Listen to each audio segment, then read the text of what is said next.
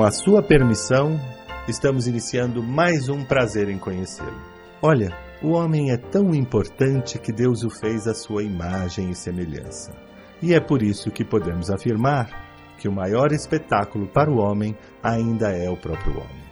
Agora, no final do programa, você é quem vai julgar este convidado e decidir se realmente teve prazer em conhecê-lo.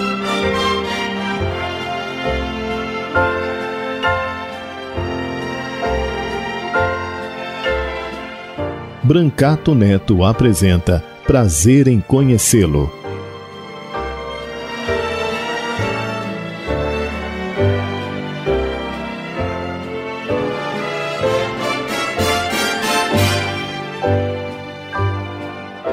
Bom dia, queridos ouvintes da Rádio 9 de Julho. É com muita alegria que estamos iniciando mais um programa Prazer em Conhecê-lo. A gente tem um convidado hoje muito especial e alguém que, como a gente tem dito aqui, que vai atrás dos seus sonhos, que tinha uma profissão, mudou, resolveu fazer outra coisa, alguém que, que produz e que é um exemplo para a gente, para a gente saber que a gente pode tudo, né, e que a gente sempre tem tempo de ser feliz e de se realizar. O nosso convidado é um diretor de teatro bastante conhecido atualmente, porque faz trabalhos belíssimos. E nós vamos conversar com o Fernando Filber. Bom dia, Fernando. Bom dia, Brancato. Bom dia aos alunos da Rádio 9 de Julho. Muito, muito feliz de estar aqui nesse programa. Então, Fernando, sabe por que, que eu estava falando isso no início do programa? Porque eu ouvi um papo que você foi da Marinha e hoje é um diretor consagrado. Como é que foi essa história? Porque a gente imagina que quem faz sucesso sempre foi desde criancinha, né? A mesma coisa. É verdade, é verdade. Não, eu, eu foi assim, eu queria muito vir para o Rio de Janeiro quando tinha 17 anos, queria estudar jornalismo, teatro, e não tinha, não tinha condição, eu morava no, no interior do Paraná. Sim. E aí acabei, por uma, por uma coisa do destino, fazendo, entrando para uma escola de marinheiros Sim. em Santa Catarina e nessa escola descobri que eu viria para o Rio de Janeiro. Hum. Aí eu terminei, fiz a formação militar como marinheiro, vim para o Rio e fiquei embarcado no porta-aviões Minas Gerais, nem existe mais. Nossa. Durante três anos, fiz na Marinha aqui no Rio, enquanto ia fazendo meus contatos, estudando, para aproximar do teatro, Sei. do jornalismo. Sei. E daí, indo, abrindo portas, janelas, né? Sei. Consegui, então, brilhar e criar uma ponte para o teatro. Aí saí da Marinha e comecei a trabalhar com teatro, até com, com TV um pouco, fiz umas coisas, poucas coisas como ator. Ah. Sempre quis dirigir. Então foi isso, né? Realmente a Marinha é que abriu para mim a porta de estar no Rio de Janeiro e depois de estar no de teatro. Mas você começou no teatro já dirigindo ou você começou com outras funções, como Não, assistente? não, não. Eu comecei como assistente, eu tive um mestre, eu tive um grande, grande mestre, é Aderbal Filho, eu tenho, era assistente dele, já que não está podendo trabalhar no momento, mas durante 15 anos eu fiquei ao lado dele, trabalhei com o Domingos Oliveira também, fiz trabalhos frente, com o Gilberto Gavronski. Eu tenho assim, uma, uma história longa de assistência de formação. Sei. E aos poucos é que eu fui trilhando o caminho da direção, fui conseguindo oportunidades, né? Criando meus projetos. E hoje tenho uma felicidade de estar envolvido em muitos projetos ótimos.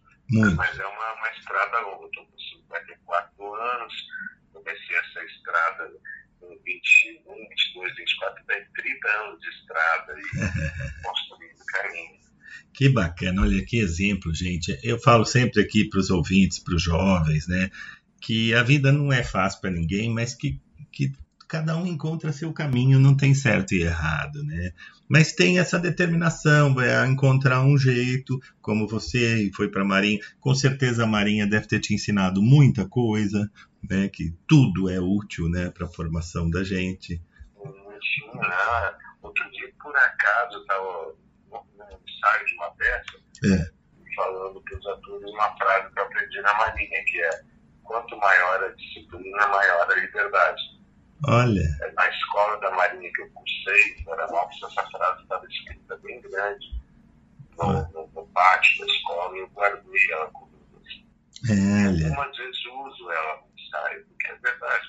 É. Quanto mais disciplinado você é, quanto mais você domina, ou lê, ou estuda, sabe o que você está fazendo, mais liberdade você tem para fazer.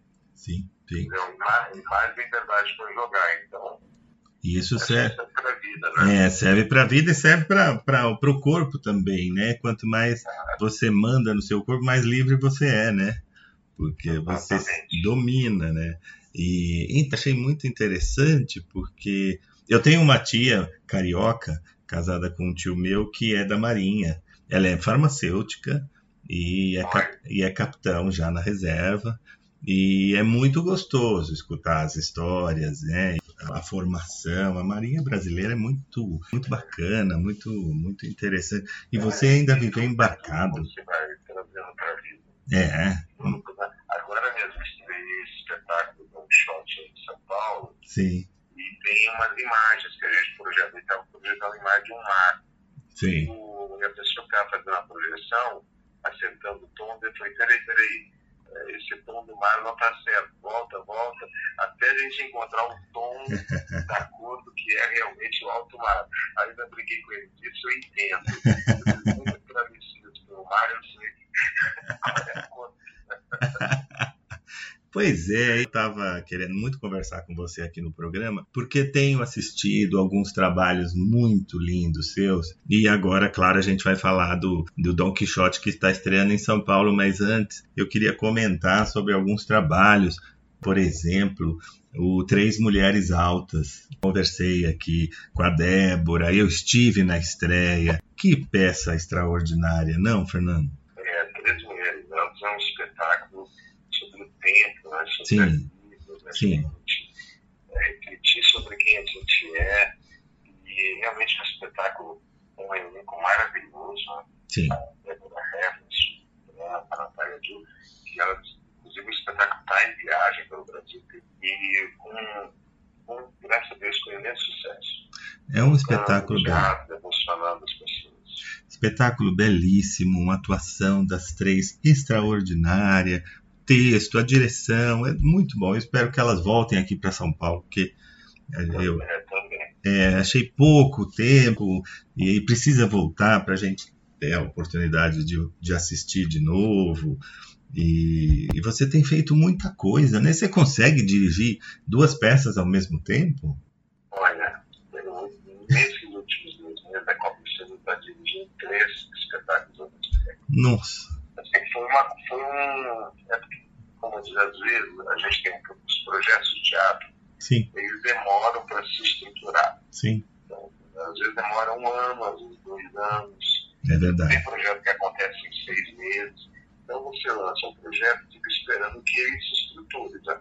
Cons- é, consiga, Sim, através do incentivo cultural, o valor necessário para começar, fechar a agenda do elenco.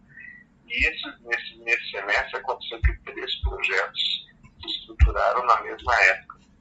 puxa, E que, era o, que é o Don Quixote, um espetáculo que estreou aqui no Rio Contável, me deve ensinar, que chama O Caso, e um espetáculo com a Luísa Cardoso que eu vou estrear agora, neste final de semana, aqui no Rio de Janeiro, no Sesc. que bárbaro. Então, mas como eram elencos incríveis, de amigos, de, os textos eu dominava bem, eu consegui dividir, ensaiava uma peça no período da manhã até duas da tarde, a outra de três até umas sete e meia, e a outra peça de oito e meia até umas dez e meia da noite, onze. Nossa, E, e- e- e como assim, quando você faz o que você gosta, sim, sim. você não cansa, né? você não cansa. Você, você fica é igual criança no parque de diversão. Criança, se deixar, fica para sempre, não quer sair, né? Então, cara, eu adoro uma sala de ensaio, adoro no teatro. É tipo uma diversão. Assim, né? É, mas é puxado. Agora, eu tô, eu senti falta agora, depois de estrear o livro, caramba, cadê o ensaio? trabalhar numa peça só agora vai ser monótono para você. É, não, não quero mais não. Isso já é uma overdose, isso.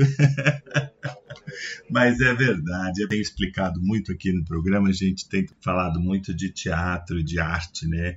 Já há três anos. E a gente tem explicado para os ouvintes o que, que é montar uma peça, o que é produzir, né? A dificuldade que é uma empresa que você. Cada espetáculo é uma empresa nova. Então, são tantas variantes, tantas as complicações que, como você disse, a hora que, que você está comprometido com a peça, com prazo, com teatro, com tudo, você tem que fazer, né? Não tem jeito. É, e, e o teatro tem uma, uma magia, assim, uma magia e uma fragilidade ao mesmo tempo. Eu digo magia porque você está ali e, diante de uma outra pessoa na tua frente que começa a contar uma história Sim. e você acredita e você viaja com aquela pessoa. E tem a fragilidade porque é vivo, né? É. Qualquer, exemplo, dou um exemplo, Três Mulheres Altas teve uma sessão no domingo, É. teatro lotado, Ah, a sessão era às seis da tarde. Às cinco e meia caiu uma chuva e, e derrubou a luz do teatro. nossa, Não teve como fazer. Porque ó, caiu uma árvore sim, aí na perto do, do, do Tuca, sim, derrubou a rede de energia e sim. pronto. Aí não teve, aí todo mundo teve que voltar para casa, deixaram uma foto até com muita gente, mas é isso. Triste. né? É, o teatro é vivo, acontece naquele momento ali. É, é, sem dúvida. E aqui em São Paulo tem acontecido muito isso nessas, nesses dias de chuva forte. E a região lá do Tuca, onde estava a peça, tem muitas árvores, é muito arborizada ali, né? Perto da PUC. Mas acontece, Acontece. né? É, o- a gente brinca, se uma, sei lá, a a o pé, pronto, você tem que É. ou mudar a cena toda, ou adiar aquela apresentação. Então, essa é... E aquela apresentação que você assiste no teatro, ela é única. É, Ela é única. Se você voltar no outro dia, você vai perceber que é diferente. Cada dia é um dia, porque o público interfere numa peça de teatro. Não, A peça não é feita só pelos atores da cena. A peça é feita realmente com, no encontro com o público. É É. aquele público, naquele dia, o modo como ele reage, o modo como ele olha o espetáculo, transforma a peça. Por isso que a gente diz que cada dia de espetáculo é um dia diferente. é verdade. E é por isso que eu sempre falo para os ouvintes: a gente tem que assistir mais de uma vez um espetáculo, né? Uma vez é É. pouco. Porque você, primeiro que quando você vai a segunda vez, você está um pouco mais livre, porque você já conhece o enredo, né, o, o fio, para observar mais detalhes e vai descobrindo coisas que você não tinha percebido, né? Além de ser uma peça diferente, porque o ator, claro, cada, cada dia é, é único, mas é muito gostoso você assistir pela segunda vez um espetáculo que você gostou. Por isso, né, você vai descobrindo é, detalhes, é, observando coisas que você não tinha notado, que a gente às vezes no primeiro, no primeiro momento está muito preocupado com às vezes com a história, com entender o enredo e não consegue observar tudo, né? É. Então a segunda vez é muito bom. E agora vocês estrearam aqui em São Paulo Don Quixote nos dias de hoje. Coisa, né? Que coisa bonita a gente ter aqui o Leonardo, que está também comemorando 60 anos, né? É exatamente ao lado do parceiro do Cidão Cadu Garcia. Cadu Garcia, que bacana. Eu estava vendo aqui o release, como é que você foi parar nesse, nesse projeto? A produção de quem é sua? Não, essa produção é do, de amigo Carlos. Sim, sim. E a gente tinha já há mais de três anos a vontade de fazer um espetáculo sobre Quixote. Sim. E o Chacon é um gosta muito, que é o Geraldo Carneiro, que é um poeta, mortal, que é Sim, ele é Aí bárbaro. ele fez uma, ele fez uma adaptação, Sei. aí a gente foi vendo, fomos adaptando, aí o Carlos me convidou a, a poder conhecer bem, eu também gostava, daí eu convidei o, o Cadu Garcia, eu já tinha feito duas peças com ele, conhecia bem o trabalho dele, fui entrando equipe e pensando em como co- trazer esse long shot do ele é um espetáculo, eu diria que é atemporal. Sim. Ele não marca exatamente o tempo, uma época, e você percebe que, que, que as questões que são faladas ali são questões de hoje, de agora, né? Sim. É, que por exemplo, Don shot disse que caminho vamos seguir, qual caminho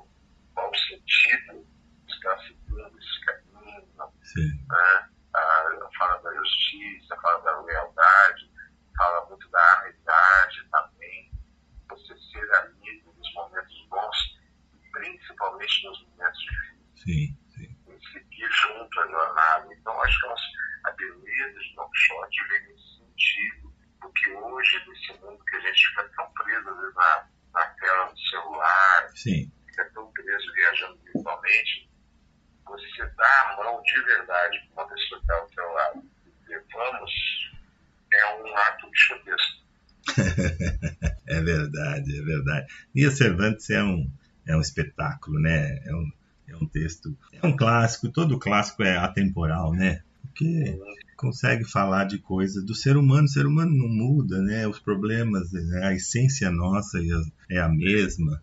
E imagino que seja muito difícil essa adaptação, né? Porque não é um texto fácil, né?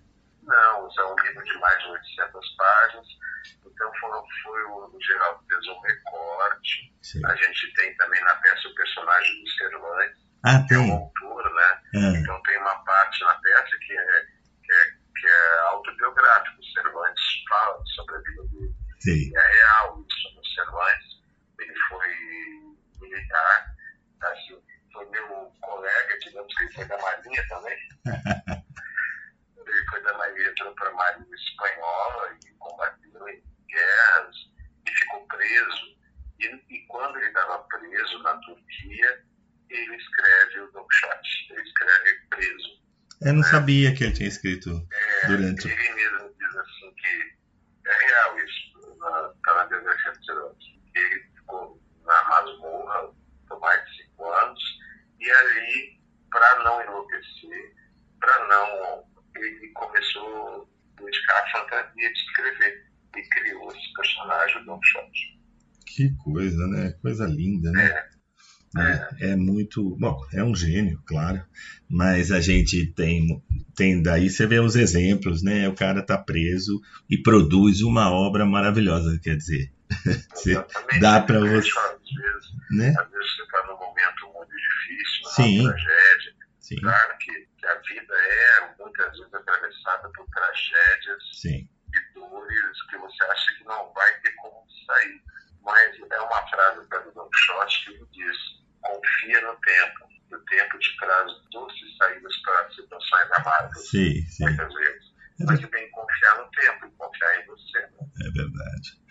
E agir, né? Tomar uma atitude, né? Você, se você acha num problema da vida que está perdido, que nada mais tem, tem solução, se, né, se entrega, você ficaria usando essa metáfora. É, Preso. Você acaba se paralisando. É. E quanta gente, né? A, a dificuldade é, ela acaba se tornando uma oportunidade tão, tão rica para nós, né? De, de saídas, de, de, de criar situações, de saídas. É, de- se seguir adiante, você tem que seguir. é, Aí na peça, o Don Quixote, a gente tem uma. Porque os dois saem do, do, do caminho, buscando as aventuras. Então é Sim. sempre um andar, é sempre um caminhar para frente. Mesmo que aconteça alguma coisa, eles param um pouco, mas continuam caminhando. Mesmo quando não sabe para onde caminhar, é melhor caminhar do que ficar parado. Eu vou pedir licença a você para a gente sair para um breve intervalo e voltamos já já. Dicen que la distancia es el olvido, pero yo no consigo esa razón, porque yo seguiré siendo el cautivo de los caprichos de tu corazón. Supiste esclarecer mis pensamientos. Me diste la verdad que yo soñé, ahuyentaste de mí los sufrimientos. En la primera noche que te amé.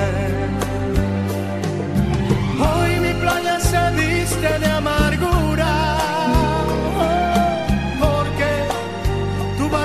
tiene que partir a cruzar otros mares de locura.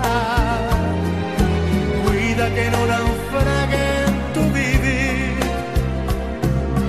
Cuando la luz del sol se esté apagando y te sientas cansada de vagar, piensa que yo por ti estaré esperando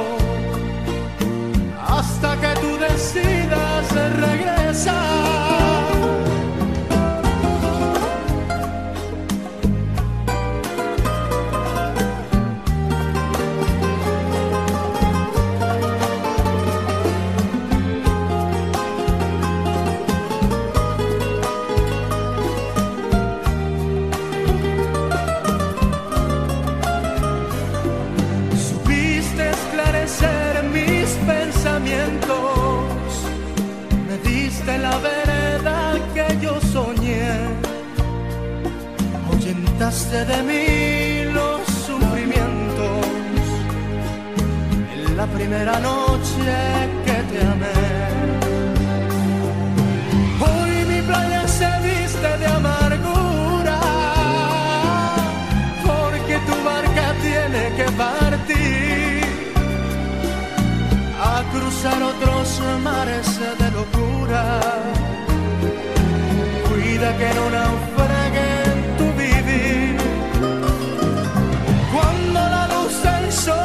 se esté apagando y te sientas cansada de vagar, piensa que yo por ti estaré esperando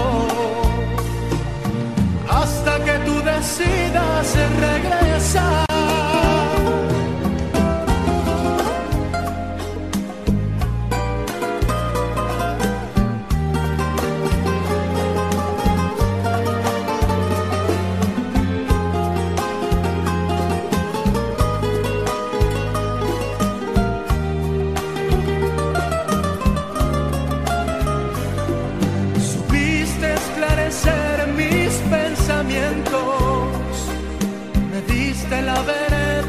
Que yo soñé, ahuyentaste de mí los sufrimientos. En la primera noche que te amé.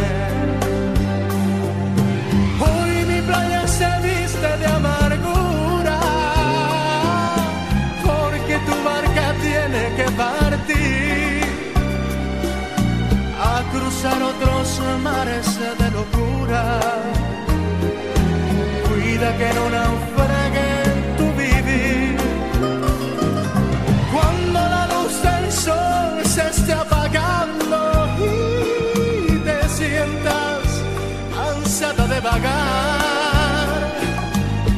que yo por ti estaré esperando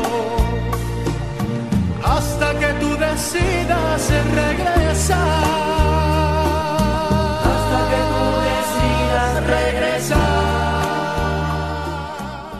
Voltamos com prazer em conhecê-lo, recebendo o diretor de teatro Fernando Filbert, em cartaz aqui em São Paulo, no Teatro Renaissance, com o espetáculo Dom Quixote. A gente nunca sabe muito bem para onde está caminhando, né? A gente, a gente vai. A gente não sabe, a gente tem essa. Tem um amigo que tem uma frase ótima que diz assim: Você quer ouvir Deus dar risada? Faça planos. Eu gostei dessa. Sabe, a verdade é essa. A gente, a gente tem uma, uma. Ah, você não sabe nada, você não sabe realmente o que vai acontecer nos próximos 30 segundos. Você pode ter uma. Mas a vida é o que ela é. E se a vida é o que ela é, você tem que agir nesse mesmo rol, né? Claro, tendo disciplina, se preparando, É. é, estando pronto, né? Sim, Tem, claro. uma- tem um outro personagem que eu adoro do teatro, que é o Rambo, Sim, tem uma frase dele no momento da peça que é isso, estar pronto é tudo. é, é, você tá- se você está pronto, você está preparado, é. você está consciente que a vida é o que ela é e que ela pode mudar, mas você está consciente disso, você está pronto para tudo. É verdade. É como aquela frase, né? A, a sorte tem que me pegar trabalhando, né? Exatamente, exatamente. né? A gente tem, tem que ter essa percepção Sim, sim. né, que a vida é um, é um constante caminhar mesmo. Sim, é sim. real. O- Não adianta se te acontecendo mesmo, de claro, tem tragédias que são violentas. Assim como o shot Sancho avança, a gente tem que avançar, tem que avançar, não pode parar. É, sem dúvida. Eu acho que a gente está vivendo um, um momento já de algum tempo para cá é, em que a gente está com muito, muita pena da gente mesmo, né? Tá todo mundo muito É. ah, se achando muito frágil, nada de ruim É. pode acontecer. As- eu acho que a humanidade está tá acreditando pouco na sua força. As pessoas acham tudo muito. Ai meu Deus, eu não consigo imaginar. Não- como se a gente já sobreviveu, né? Como humanidade a tanta coisa, né? Forte, né? O ser humano cresce. É, não, é, na dificuldade. o mundo também no moderno, ele te dá conforto. É. Você entra na tua casa, aperta o botão, Sem a dúvida. luz. Sim, sim. Abre a torneira, sai água. É. Só que você esquece que tem lugares do Brasil que sai da torneira, nem água tem, nem luz tem. Sim, sim. E que a vida é mesmo isso. Sim, sim. Você tem que estar preparado para a diversidade. Curioso, quando acontece alguma coisa ruim, uma perda mesmo, né, de um, de um ente querido, a gente vive como se ninguém fosse morrer nunca, nem nós, né? Que a gente nunca fosse É, é, doente. Sabe, né? Mas você tem É que nosso ter. desejo de felicidade, que até é certo. Né, o desejo. É. É, Mas tem que ter lado que tem que saber que pode acontecer, né? E as coisas podem acontecer, É, que é o natural da vida que acontece. é. Não é pessoal, não é contra. Não, A não. vida é assim. É, claro. É, sem dúvida. É, a gente consegue sobreviver, a gente, claro que é difícil, mas também você superar a dificuldade é uma forma de crescer, também dá uma certa realização, né? Conseguir superar uma dificuldade, né? Só, só as coisas fáceis também não, não, não trazem tanto, é uma alegria muito rápida, né? Muito passageira, né? Agora, aquilo que te custou um pouco mais de trabalho, de, de esforço, é mais é uma alegria muito mais real, mais mais duradoura, né? Uma realização, não é uma alegria só. É, você tem que pensar. Te- não, tô uma outra coisa da marinha que eu fazia comigo, que assim, o navio, quando ele estava em porto, é muito bom, é super seguro. Sim, Mas o navio não foi construído para isso. é verdade. Você tem que estar é, tá, tá no mar, É. navio jogando. Então, essa é a função. Correndo riscos, né? É, é, É correndo risco. É muito interessante, é por isso que, que a gente fala tanto aqui de teatro, de arte, né? Porque a arte ela tem esse poder de nos fazer refletir, crescer. A gente, é, né? Você vai a um teatro assistir uma peça como essa, é um momento de dar uma paradinha, refletir seus valores, né? Sair pensando, porque o dia a dia Ir ao teatro é uma atitude, além de você estar eh, ouvindo uma história, vendo tem uma questão que é bonita, que você vai ao teatro para ouvir o outro, para olhar para uma pessoa. Para olhar para aquela pessoa. E muitas vezes, mu- muitas vezes você senta ao lado de alguém que você não conhece na própria vida. sim, Então, claro. você está junto de pessoas que você não conhece, olhando para uma outra pessoa, contar uma história. Então, é uma coisa ancestral. É, É. como sentar em torno da fogueira para ouvir, né? É verdade. Então, o teatro, ele te conecta com a pessoa. né? Não é um... Por mais que até que seja uma peça moderna, às vezes pode ter uma projeção, aquilo, mas a essência é você estar sentado ao lado de pessoas, olhando uma outra pessoa te contar uma história. Sim. Então é muito humano, é muito humano teatro. Sem dúvida. E, e é isso mesmo, é, um- é, é um momento de, de diversão, reflexão, crescimento. A gente passa a semana refletindo, às vezes você está no dia a dia, você foi ao, peça- ao teatro no sábado, às vezes na terça-feira está trabalhando, você lembra uma frase, você lembra um- uma, uma sacada, um momento que você refletiu, fala, puxa, que legal, a peça falou isso. Então é, é muito importante que a gente estimule eh, as pessoas, os jovens a, a irem ao teatro, porque é uma forma da gente crescer como humanidade, né? como ser humano, da gente conseguir dar uma parada. né? Nós estamos vivendo um mundo rápido, né? muita coisa ao mesmo tempo. Então a gente no dia a dia não percebe. é, Você fala com três pessoas ao mesmo tempo, responde quatro mensagens para três pessoas. Eu viro e mexe e respondo mensagem para um que eu estava conversando com o outro, sabe? Troco os grupos. É, a gente está cada vez mais. É como você entra num vagão do metrô, É. então você olha, tá todo mundo com a cabeça baixa olhando o celular. É verdade. é. Nós estamos com um número muito bom de espetáculos no teatro, bons, E os espetáculos voltaram com com tudo, qualidade, ótimas peças e com público. com público, com público. Bastante público. Eu acho que é isso, é, é, é a saudade de estar junto com as pessoas. É sem dúvida. Aqui em São Paulo, o público gosta muito de teatro, é uma delícia. Então, maravilhoso. É, é muito gostoso, termina a peça, todo mundo levanta, aplaude, é um carinho, sabe? Você vê que as pessoas estão ali porque querem muito, que curtem, que gostam. E estamos, estamos numa safra maravilhosa de espetáculos. só coisas boas, grandes produções, grandes espetáculos, grandes textos. Eu estou muito feliz mesmo. E muito feliz de receber você aqui com esse espetáculo Don Quixote. Olha, gente, não podemos perder. Como é que foi a estreia? Você estava aqui em São Paulo? Foi muito bom. Foi ali no Teatro Renaissance? Renaissance. Sim. Nós temos uma sessão sexta-feira às nove. Daí tem uma sessão no sábado, tem duas sessões. Poxa, duas uma sessões. Sete, duas sessões. Uma às sete e outra nove da noite. Sim. E no domingo tem uma sessão às cinco. O espetáculo dura uma hora e dez, exatamente. Que gostoso. 60 minutos. Sim. Foi uma estreia muito bonita, tudo diversificado. As pessoas se emocionaram, se emocionaram, da habilidade do espetáculo. Realmente tem, tem momentos de comédia, tem momentos de poesia, tem momentos mais dramáticos. Então foi, eu fiquei muito feliz com o retorno do público que esteve presente lá no teatro. E a É. gente segue por mais oito semanas. né? Que bacana. Não podemos perder Dom Quixote aqui no Teatro Renaissance, com o Leonardo Brício, o Cadu Garcia, um espetáculo com a direção do Fernando Filbert. Aliás, esse sobrenome Filbert é francês? É, meu avô, o francês, meu avô veio após a Segunda Guerra do Brasil.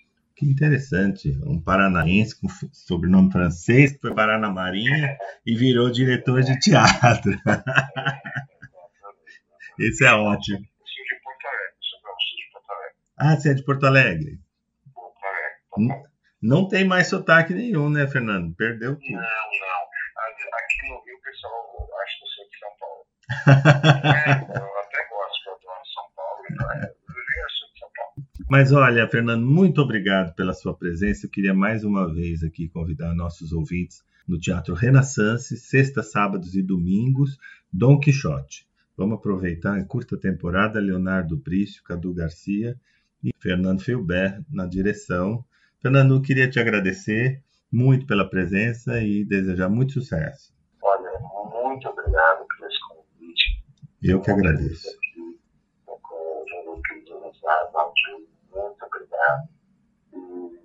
Venham, venham ao teatro, venham ao teatro. É uma viagem muito bonita. Tá bom, querido? Obrigado, Fernando. Um forte abraço. Até a próxima, se Deus quiser. Muito obrigado, muito obrigado. Tchau, tchau. Prazer em conhecer Design e Decoração com Paulo Brites. Olá, amigos ouvintes da Rádio 9 de Julho. Você já deve ter ouvido falar na palavra lounge.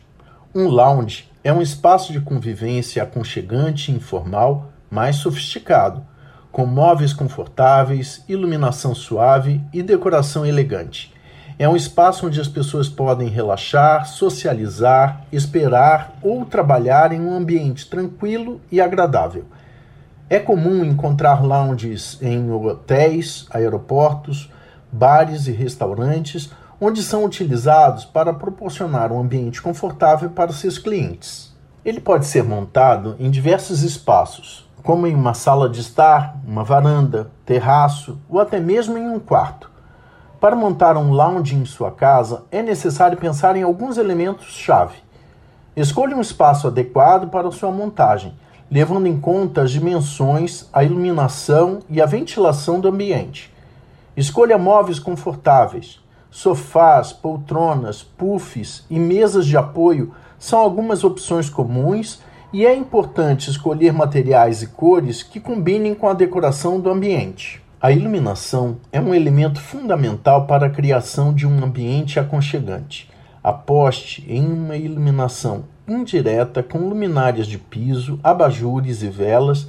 Utilize lâmpadas com temperaturas de cor amarela que proporcionam uma atmosfera mais acolhedora. A decoração é o que dará o toque final ao lounge. Utilize almofadas, mantas, tapetes e outros objetos decorativos que complementem o estilo escolhido para o espaço. As plantas também são uma ótima opção para trazer mais vida e frescor ao ambiente. Para deixar um ambiente mais agradável, invista em um sistema de som para reproduzir músicas com sons tranquilos e também sofisticados.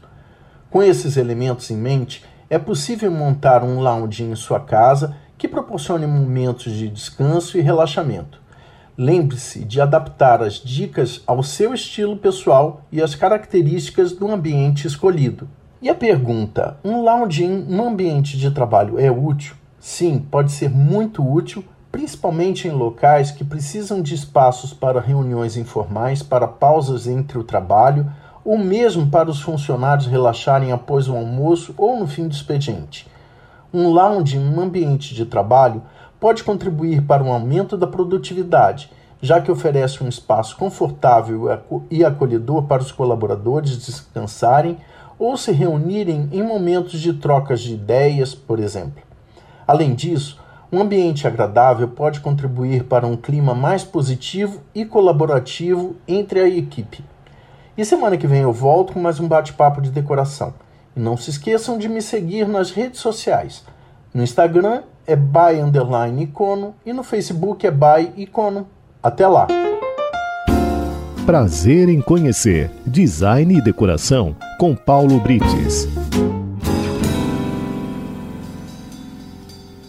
Queridos ouvintes da Rádio 9 de Julho, ontem, como todos sabem, foi feriado nacional 21 de abril, em homenagem à morte de Tiradentes, Joaquim José da Silva Xavier, que foi enforcado e morto no dia 21 de abril de 1792, portanto há 231 anos.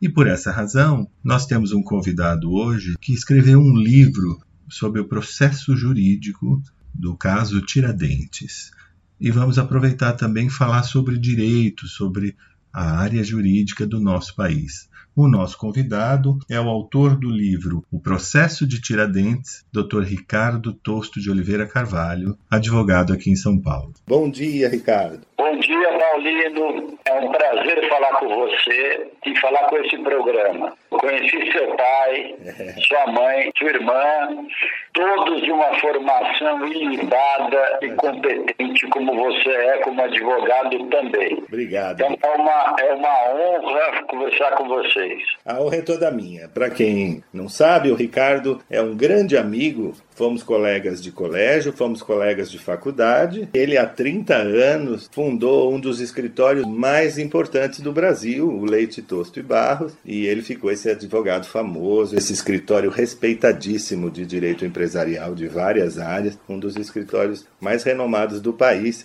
Ah, obrigado. Estamos lutando aí há 30 anos. A advocacia mudou muito. É, né? É, mudou muito nesses 30 anos, mas a gente criou um escritório, temos vários advogados, vários estagiários, e criamos, criamos um, escritório respeitável, fomos aceitos pelos escritórios mais antigos. Hoje a gente já tem uma cultura muito grande e de. Uh, não é sucesso, né? Sucesso é meio relativo, né? mas o escritório que cria bons profissionais, bons estagiários e tem ótimos clientes, é um escritório muito bem organizado, principalmente também graças aos meus sócios e aos advogados que estão aqui. Certo. Dr. Ricardo Tosto, em 1792, morre Tiradentes em abril. Como é que você teve essa ideia de escrever um livro sobre o processo judicial de Tiradentes? É interessante. O processo de Tiradentes, acho que 64, foi reeditado com português melhor.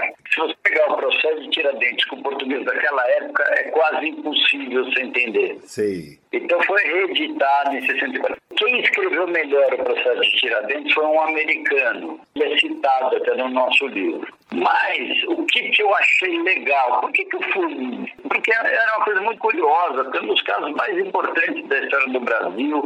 Eu queria saber como tinha funcionado, queria entrar um pouco mais a fundo. E fizemos isso, eu e o Paulo Guilherme Mendonça Lopes, que é meu sócio. Eu tenho aqui em mãos, é um livro ilustrado, tem a parte cultural, tem a parte histórica, a apresentação é do ex-governador de Minas, Aécio Neves, o prefácio é do ministro Otávio de Noronha, ministro do Superior Tribunal de Justiça. Você conta aqui no livro o caminho dos diamantes. É curioso, porque a gente acha que o Brasil aconteceu ontem, né? Já havia um sistema jurídico no Brasil. O Tiradentes teve um processo justo? Olha, primeiro a sua pergunta é excepcional. Ele tem muito, ele teve um processo mais justo que às vezes nós temos hoje.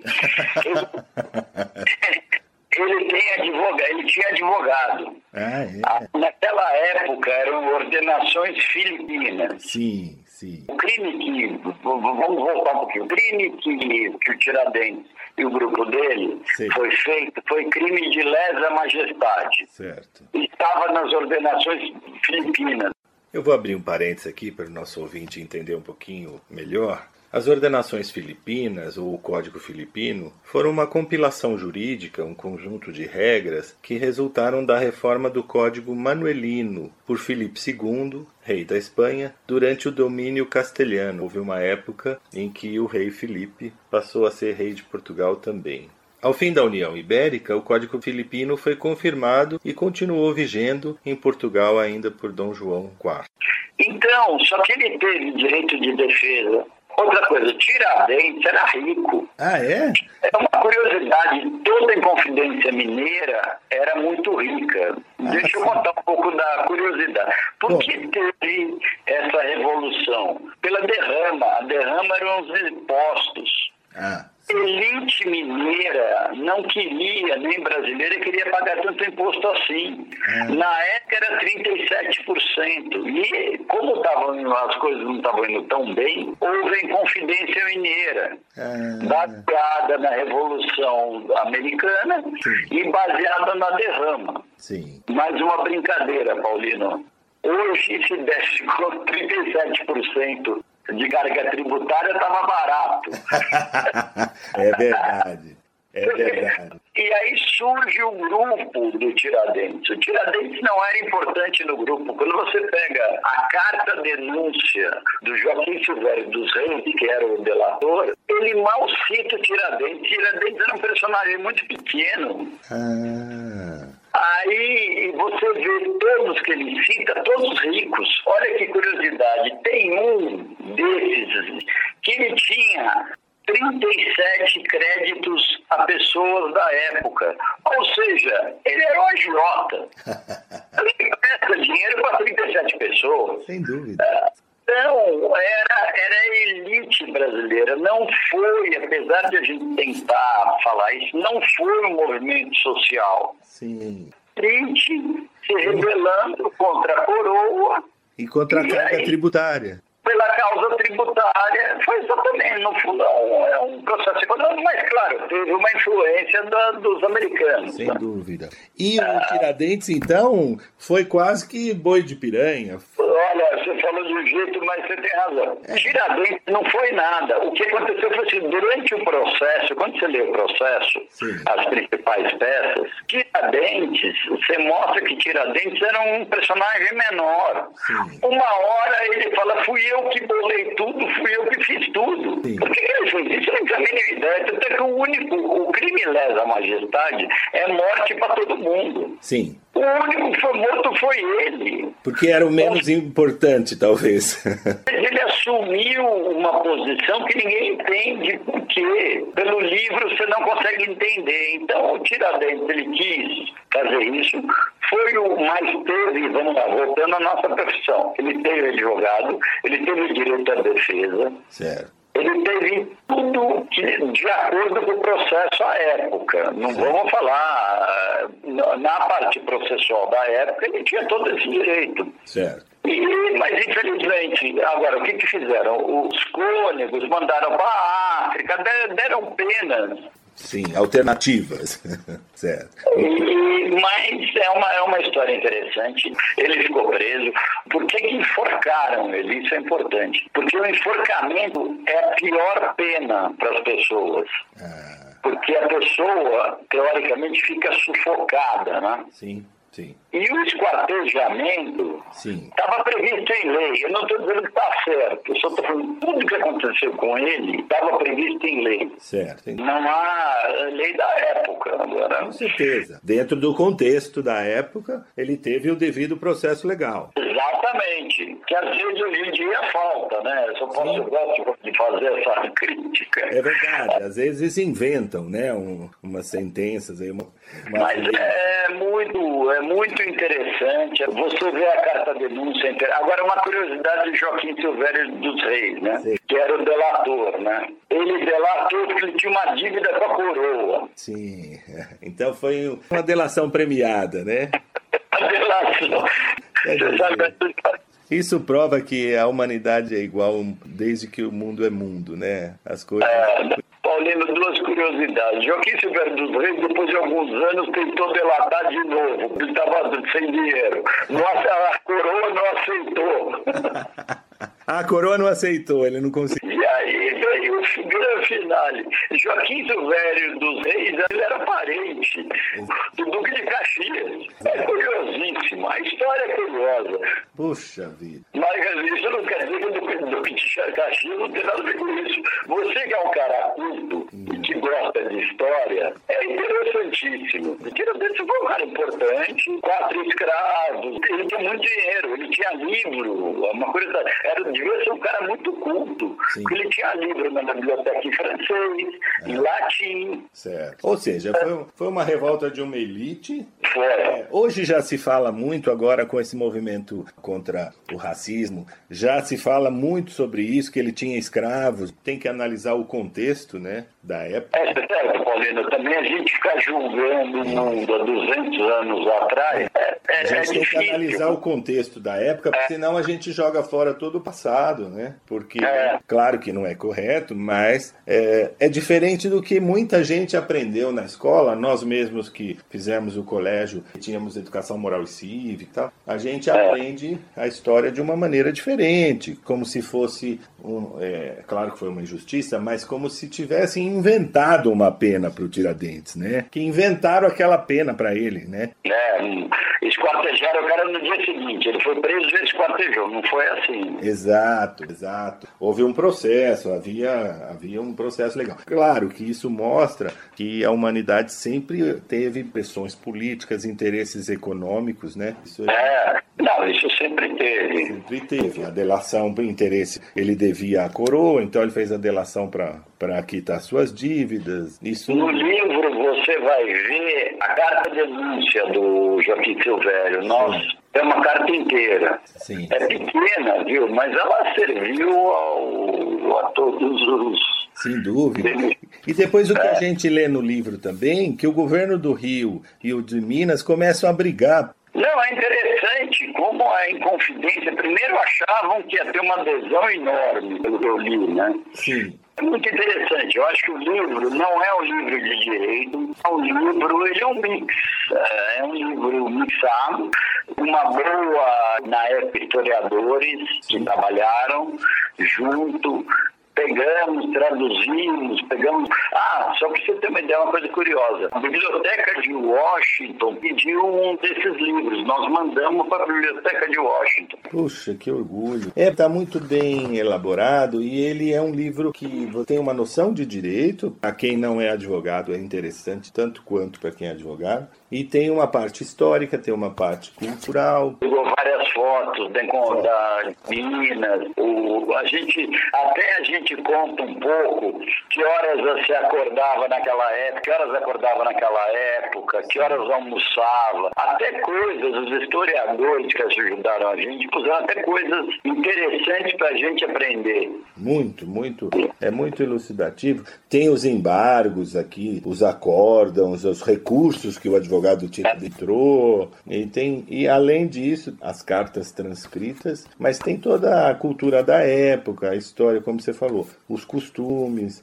É muito interessante. A gente dá uma visão. É muito atual. Isso que eu acho interessante, como o livro é atual. É, não, é interessante, é bom a gente. E fico muito contente de você ter levantado esse assunto e a gente está aqui conversando. Porque, é, a gente tem que entender o que é o sistema legislativo da época. Ah, mas a lei é ruim. A gente escuta muito isso no Brasil. Sim. Se a lei é ruim, muda a lei. Exato. Agora, sair da lei não funciona. Não, exato. No processo de Tiradentes, eles cumpriram a lei. Hoje, às vezes, no Brasil, querem passar um pouco acima da lei. Não, vamos cumprir a lei. A lei é ruim, muda. Muda. Se o papel da advocacia ah, é falar assim, a lei é ruim, muda. Ah, o Congresso é ruim, isso não é explicação. Não. Tem que ir lá, lutar, então você elege. Tem que seguir a lei, sempre a lei. Sempre a lei. O que eu acho curioso, que você fala aqui no começo do, do livro, né, é que a, a gente nota que ao longo dos anos, o processo judicial brasileiro,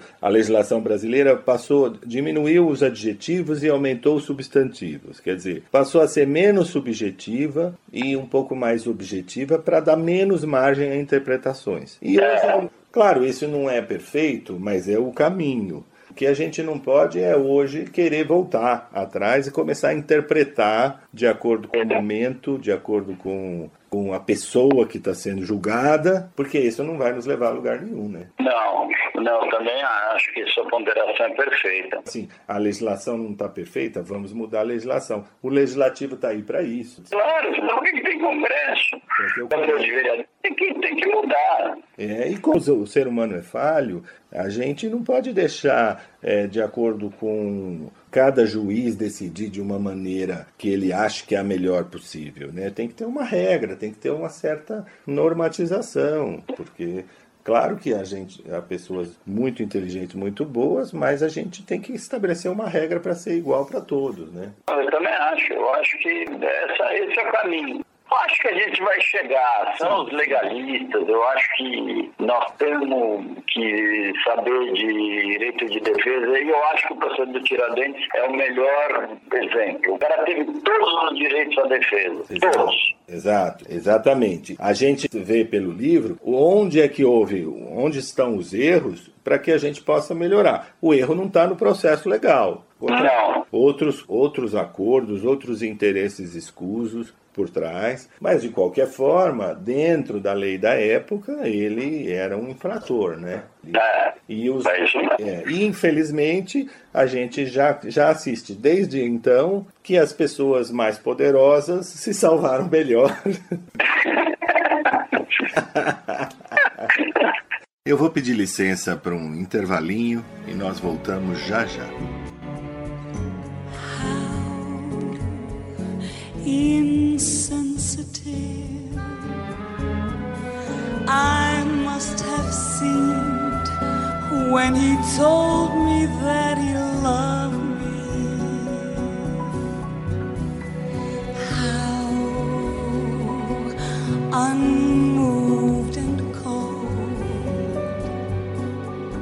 I must have seemed when he told me so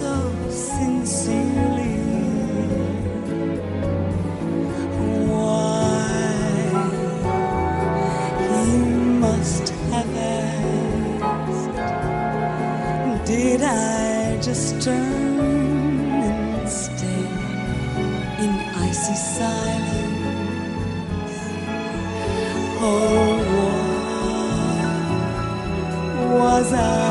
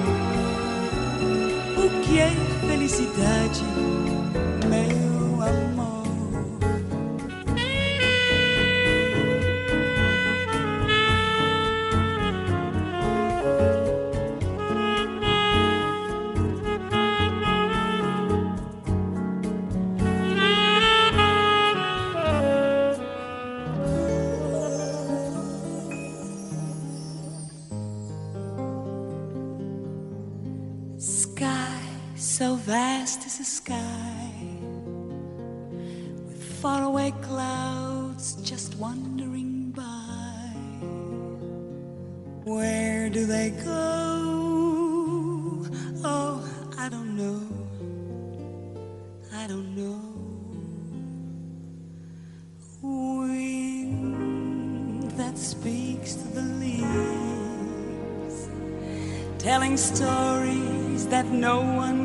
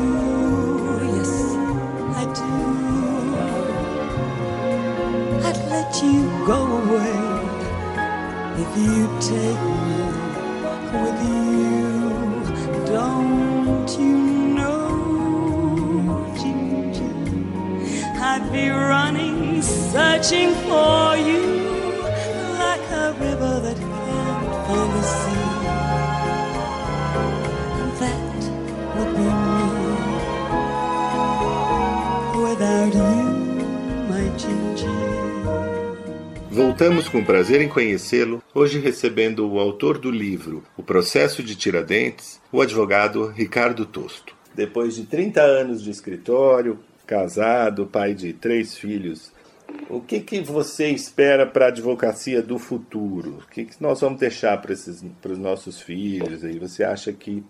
Não, eu, eu, eu acho que a advocacia Hum, vai ter um espaço importantíssimo na sociedade. sim. Não tenho dúvida disso. Mas eu acho que a advocacia vai ficar para. Ela vai ser muito objetiva. Você vai ter novos setores de advocacia que nós nem imaginamos o nome. Certo.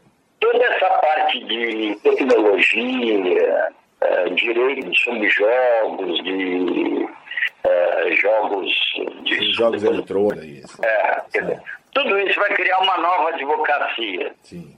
O mercado é muito difícil. Sim. Não é, é, um, um mercado, é muito competitivo, tem gente boa, mas eu acho que o futuro é especialização. O, o- novo advogado vai ter que ser especializado em jogo eletrônico, fundado em, eu não tenho dúvida, direito ambiental. Você vai ter um monte de coisas separadas do direito ambiental. Sim. Você vai ter um monte de ligações jurídicas que não existem hoje. E até te falo, vai ser tão importante que você também vai ter que ajudar o juiz ou as câmaras arbitrais, Certo.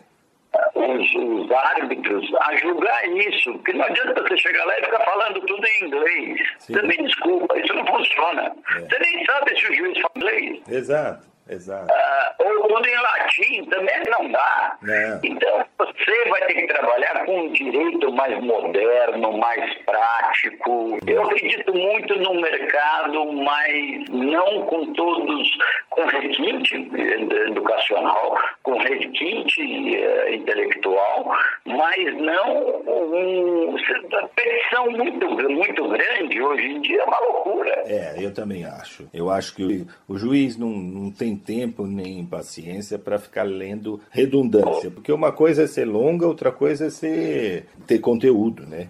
Então, eu acho que isso vai ter que mudar um pouco. A gente melhorar a qualidade e, e ser um pouco mais é, enxuto na petição. Eu, eu, os memoriais, quando a gente despacha, você sabe disso, Sim. com o tribunal, para os desembargadores, também tem que ser um memorial mais fácil, você precisa ajudar.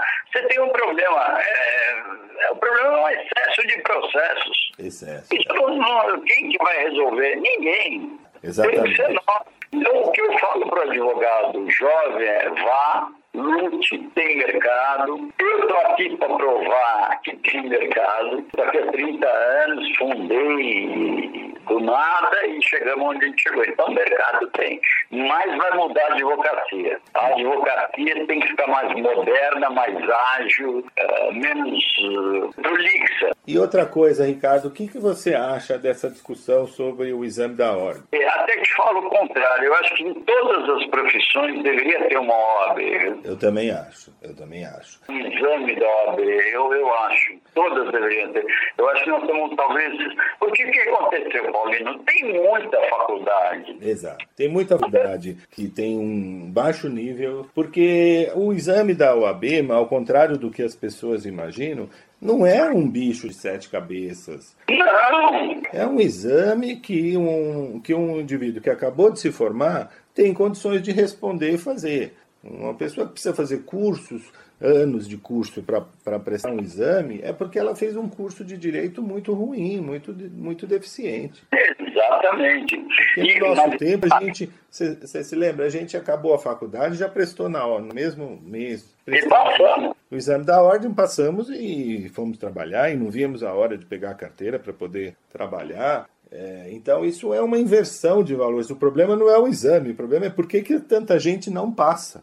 É, então eu acho, eu acho que isso vai ser um erro enorme se acontecer, vai ser um, até falo mais, um desastre para o próprio tribunal, para os tribunais, porque vai. Para o consumidor também, porque quando você contrata um profissional, pelo menos esse profissional tem o seu exame da ordem, tem sua carteira da ordem, você sabe que ele passou por, um, por, um, por uma avaliação.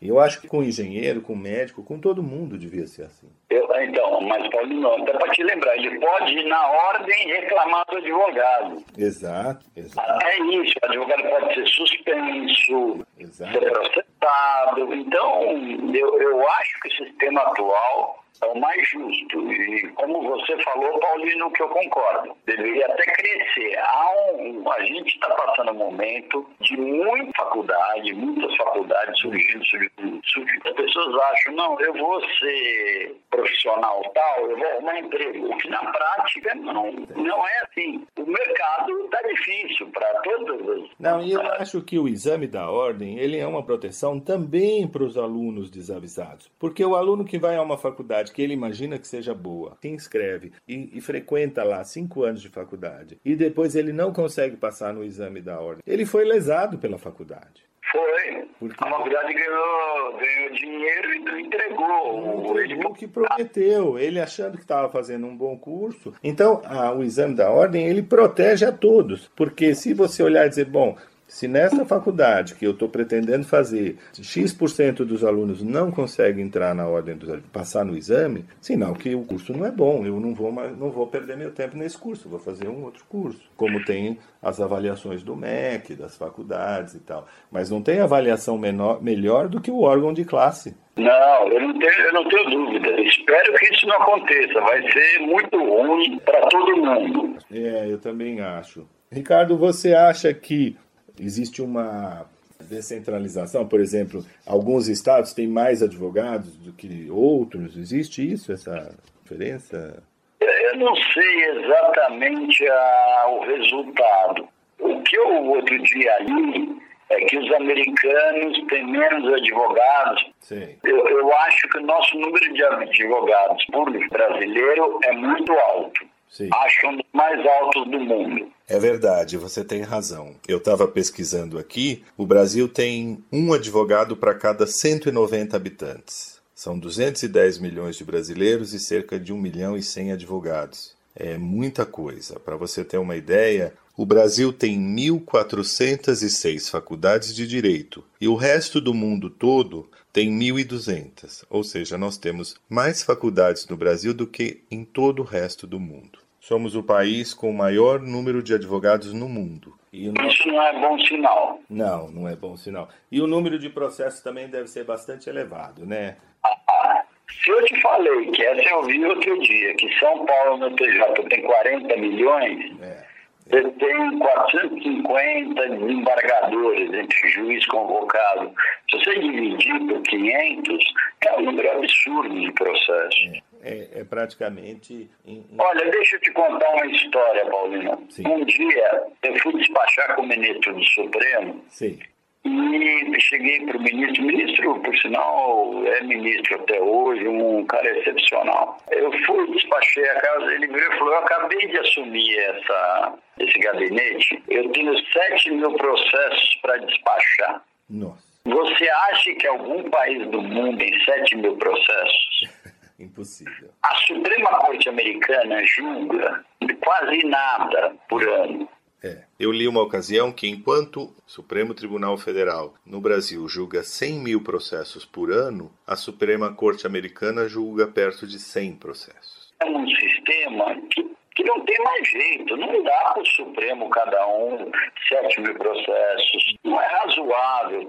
São Paulo não tem desembargador com gabinete lotado. Isso está errado, isso tem que mudar. Tem que Tem que mudar. mudar. O Então, importante é a gente dizer para o público em geral que tem uma onda aí solta, né, dizendo que tudo isso é fruto de inúmeros recursos. Não é verdade. Não é porque nós temos muitos recursos que os, que os gabinetes estão lotados. É porque nós temos, é o que você falou, é porque nós temos uma demanda é, irresponsável, uma litigância é, exatamente. Exagerado. Não Você é- já deu a resposta, Paulino. né? Não é porque nós temos recursos que a gente já tem injustiças cometidas aí todos os dias, é tão comum acontecer, a justiça erra. Se a gente diminuir ainda mais o número de recursos, de oportunidades de defesa, nós vamos criar mais injustiça ainda. Porque existe aí uma, uma teoria que não interessa não sei a quem, de que a justiça é lenta porque, primeiro porque é culpa dos advogados, o que não é verdade. Que ninguém tem mais interesse de uma justiça rápida do que os advogados. Claro.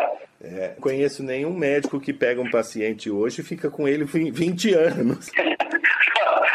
a posição é perfeita. É. Eu acho que uma das formas de corrigir isso é penalizar. Exato. Falar, olha, vai custar no seu bolso. Você quer saber fazer o recurso? Sim. Quer. Pode ter. Outra coisa importante que eu esqueci de falar. Além de custar caro, a justiça, nos casos que eu acompanhei na França, na Inglaterra e nos Estados Unidos, não é rápida para casos complicados. Sim. Isso que tem que definir. O que é justiça rápida? Para casos muito complicados, que tenham ah, br- briga societária, com avaliação de bens. Eu estou aqui falando um, um em tese. Esse é mais difícil. Agora, uma execução de cheque que o cara não pagou, Sim. isso tem que ser mais rápido. quer dizer, não- ah, esse, eu acho que essa que é a função. É isso mesmo, nesse sentido, porque a gente não quer desestimular o acesso à justiça. A gente quer desestimular o acesso equivocado. As pessoas, às vezes, tem gente que entra na justiça só para ganhar tempo, para não pagar, para não cumprir uma obrigação. É isso mesmo. Responsabilidade de entrar e fazer. Em alguns casos é vantajoso aproveitar a demora da justiça. E como você falou, há casos e casos. Tem ações que depois de um tempo nem tem sentido mais. A pessoa já faleceu, já não aquele Já. nem tem mais sentido. Então é essa diferenciação do que deve ser mais lento, do que deve ser mais rápido, mais recursos. Eu acho que isso é uma questão de, de, de vontade mesmo. Nós estamos precisando de uma reforma no judiciário, de uma reforma tributária e de uma reforma política também, né? Tem toda a razão. Eu vou pedir licença a você para um breve intervalo e voltamos já já. Changing. Try to please me. You never let me down before. Don't imagine you're too familiar. And I don't see you anymore. I in times of trouble. We never could have come this far. Mm, I took the good times. I'll take the bad times. I'll take you just the way you are.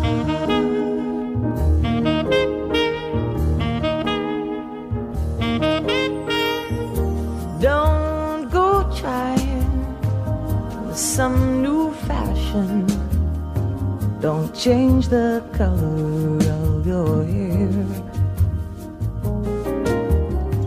You always have my unspoken passion. Although I might not seem to care. I don't want conversation. I never want to work that hard. Mm, I just want someone that I can talk to. I want you just the way you are.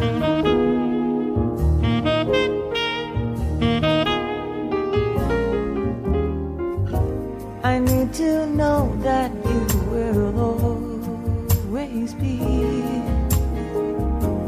same old someone that I knew. Oh, what will it take till you believe in me the way that I believe in you? I said I love you, and that's forever. And this I promise from the heart. Mm, I just want someone that I can talk to. I want you just the way you are.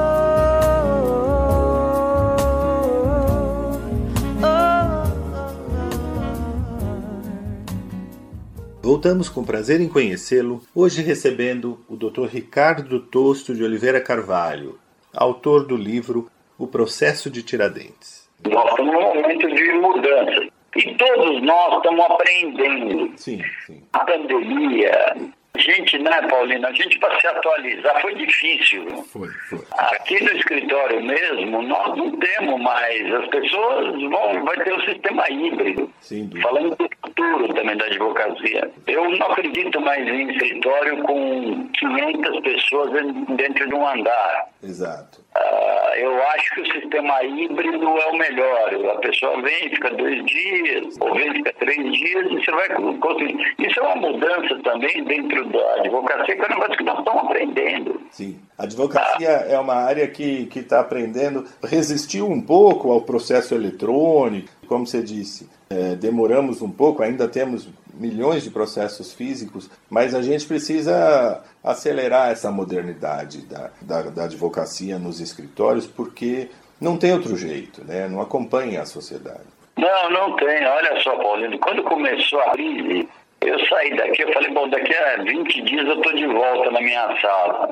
É, é o que a gente achava, É né? o que a gente achava, exato. Agora, você viu, então como é que a gente fez? Foi difícil, mas nós demos um computador, um laptop para a pessoa trabalhar em casa, mandamos uma cadeira para a pessoa trabalhar melhor. A gente foi tentando socorrer, mas foi uma mudança brutal. Se você não for ágil, para quem vai querer ter um escritório, tem que ser ágil, rápido, ter uma competência, você ter uma equipe boa de TI, uma equipe boa de recursos humanos. Não tem mais lugar para amador.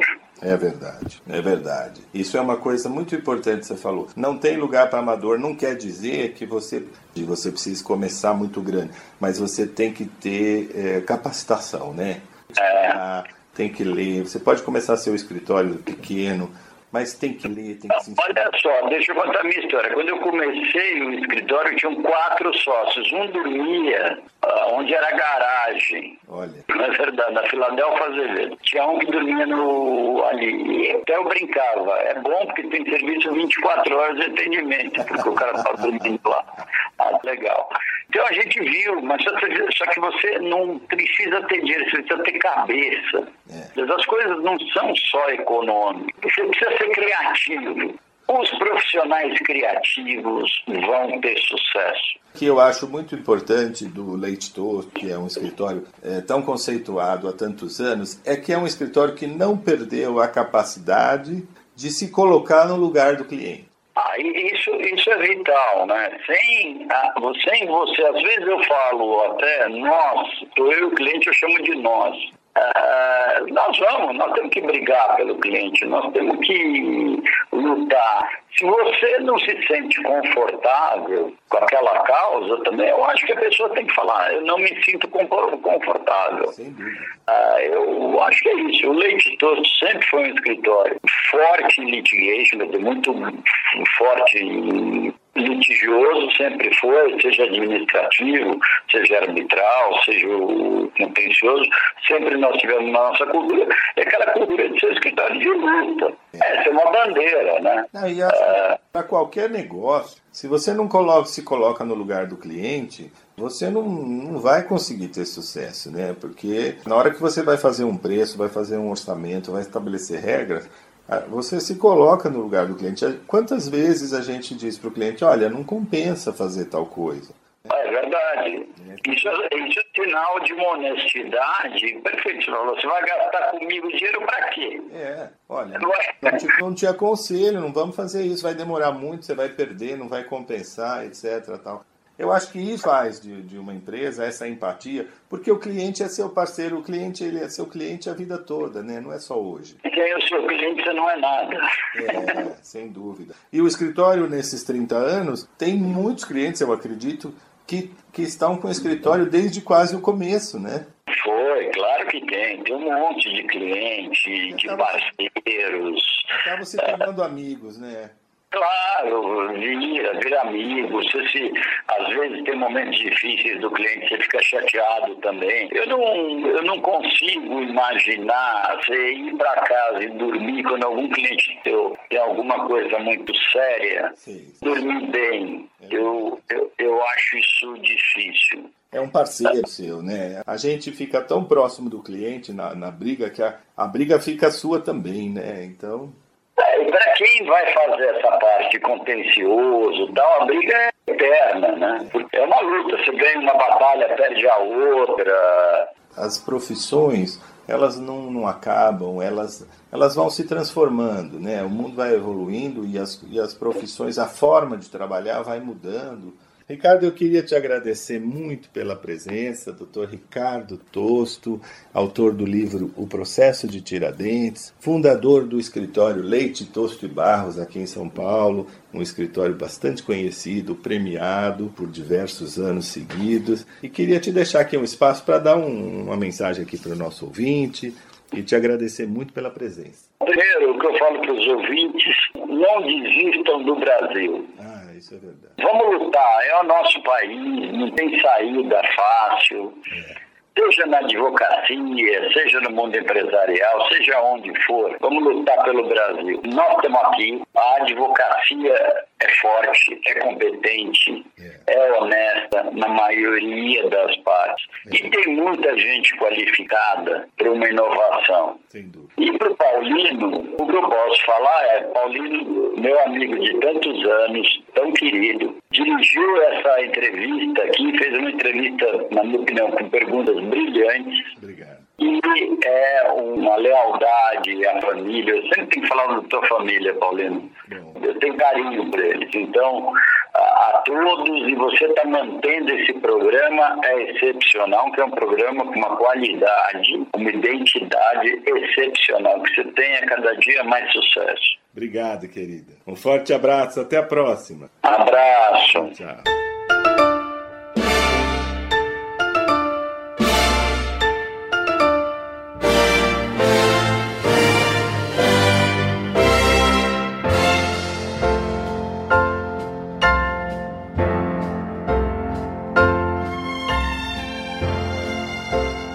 Chegamos ao final do prazer em conhecê-lo de hoje. A nossa proposta foi cumprida. Espero que vocês tenham gostado e aguardo a todos no próximo sábado, se Deus quiser.